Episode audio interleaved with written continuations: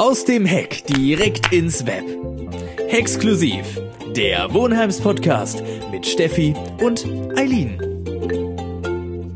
Hallo ihr Lieben, hier spricht Eileen und ich habe heute jemanden ganz Besonderes zu Gast, weil ich habe heute Johanna zu Gast und die wohnt nämlich eigentlich gar nicht im Heck. Johanna, magst du dich einfach mal kurz vorstellen? Sehr gerne. Hallo, also ich bin Johanna und ich wohne im RSH ähm, und leite den Wohnheimchor der Wohnheime. Genau, vielleicht kurz zur Erklärung. Das RSH ist unser Nachbarwohnheim direkt äh, ja gegenüber. Ja, du hast gerade schon gesagt, du leitest den Wohnheimschor. Äh, was passiert so in dem Tut oder was passiert so im Chor und so? Genau, also den Wohnheimchor, der hat jetzt schon tatsächlich eine bisschen längere Tradition, den gibt's mittlerweile schon über zehn Jahre.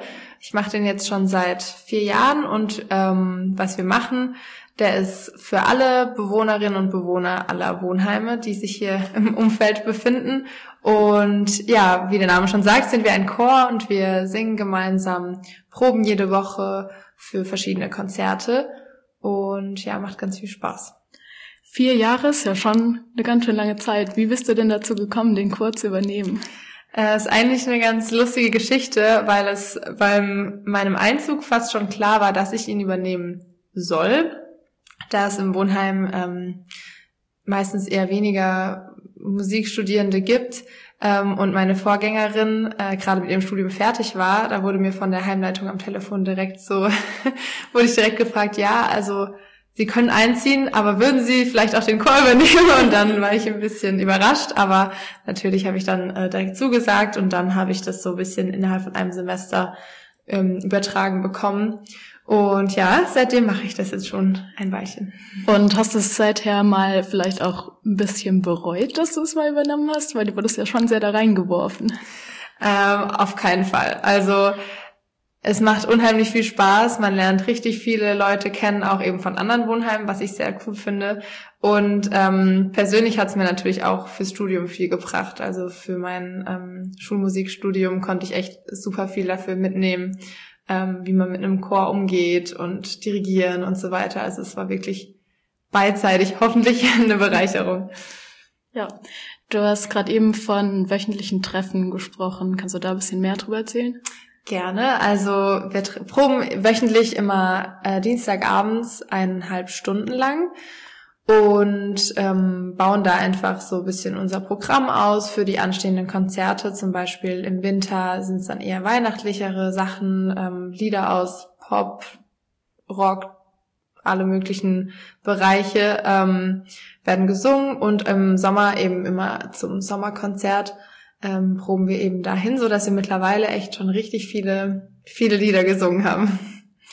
Das heißt, das Sommerkonzert war so eine Sache, wo vielleicht in der Vergangenheit passiert ist. Was gab's da noch vielleicht für Projekte oder irgendwelche? Ja, vielleicht kannst du einfach mal ein bisschen so erzählen, was was bisher der Chor so alles gemacht hat.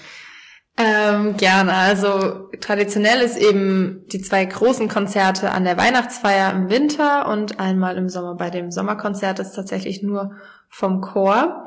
Ähm, und was wir sonst noch gemacht haben, ist bei anderen äh, Gelegenheiten immer wieder aufgetreten. Zum Beispiel war letztens das Oktoberfest, da haben wir gesungen. Oder ähm, wir haben auch in Corona-Zeiten, da ja keine Chor stattfinden konnte, leider, leider ein Virtual Choir Projekt gemacht. Das heißt, ähm, jeder konnte für sich ähm, die Stimme einsingen, also seine Singstimme. Ähm, und das wurde dann zusammengesetzt zu einem Chor mit Solo. Und wer hatte dieses Solo? die liebe Eileen. ja, vielleicht. genau, also das war ein Projekt, damit es eben das Singen nicht komplett wegfällt in Corona-Zeiten. Das wäre nämlich schade. Und so haben wir eben immer ein paar Möglichkeiten. Zum Beispiel waren wir auch bei dem einen Hack-Dinner oder welches? Ja. Ich hoffe, ich ja, sage beim Hack-Dinner. Genau. So. Ja, das hat auf jeden Fall sehr viel Spaß gemacht, auch während Corona irgendwie dann doch noch was mit dem Chor zu machen. Da habe ich mich auf jeden Fall sehr gefreut und ich glaube die ganzen anderen Chorleute auch. Ja, ähm, was ist so jetzt noch in Zukunft geplant? ähm, äh, relativ viel, also tatsächlich direkt nächste Woche ähm, haben wir vor, auf dem Weihnachtsmarkt zu singen, also der Weihnachtsmarkt, der von den Wohnheimen hier veranstaltet wird. Dann steht eben wieder der Heimabend an, die Weihnachtsfeier, wenn die denn stattfinden kann. Und daraufhin, meistens ist es dann im Hinblick auf die Prüfungsphase eher ein bisschen ruhiger. Da machen wir dann eher ähm, ja bisschen entspannteres Programm, um dann wieder für den Sommer Vollgas zu geben. Aber genau, jetzt sind wir gerade in der, in der Phase, in der heißen Phase für den Weihnachtsmarkt. Ja, das wird auf jeden Fall gut. Also kommt zum Weihnachtsmarkt und hört euch den Chor an. Und wenn ihr Lust habt mitzumachen, dann kommt vorbei zum Treffen. Ja, jetzt haben wir noch viel über den, also auf jeden Fall viel über den Chor geredet. Weil du ja vom RSH bist, würde ich dich auch noch gern fragen, was es denn hier noch so für andere Sachen gibt, weil ich glaube, viele bei uns im Heck wissen gar nicht, dass man hier auch irgendwie andere Tuts mitmachen kann. Deswegen würde ich dich einmal gern bitten, darüber vielleicht auch noch was zu sagen. Mhm, gerne. Ähm, also der Chor ist wie gesagt offen für alle. Ich glaube, der Tanzkurs auch, wobei ihr ja auch einen eigenen Tanzkurs habt seit diesem Semester, wenn ich es richtig mitbekommen habe. Ja, genau. Ähm, aber ich kann mir auch vorstellen, dass es gibt noch ein Gitarrentutorat, wo man Gitarre lernen kann. Ähm, ein Yoga-Tutorat gibt's auch. Dann gibt es auch Sport ähm, allgemein oder auch Gottesdienste gibt's immer wieder eben vom Gottesdiensttutorat. Das sind alles so Sachen, die, denke ich, offen sind für alle. Also bin ich mir ziemlich sicher. Und ähm, natürlich die Beaba, aber das ist jetzt kein Tutorat, aber da äh, machen wir auch mal Werbung dafür. Ja, obwohl die ja gerade leider zu ist. Ja. Ja, hoffentlich bald wieder offen. Ja.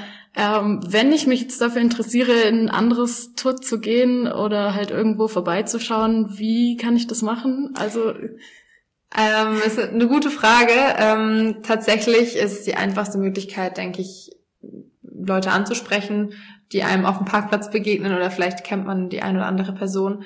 Ähm, denn wer welches Tutorat leitet, das steht bei uns auf der internen Website und ich glaube gar nicht auf der Homepage von den Wohnheimen.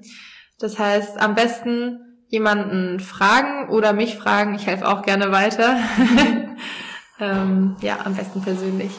Ja, also falls ihr Lust habt, irgendwo mitzumachen, könnt ihr, wie gesagt, Johanna fragen oder ihr könnt auch mich gerne ansprechen. Ich mache da dann auf jeden Fall die äh, Connection zu den anderen Häusern. Sehr gut.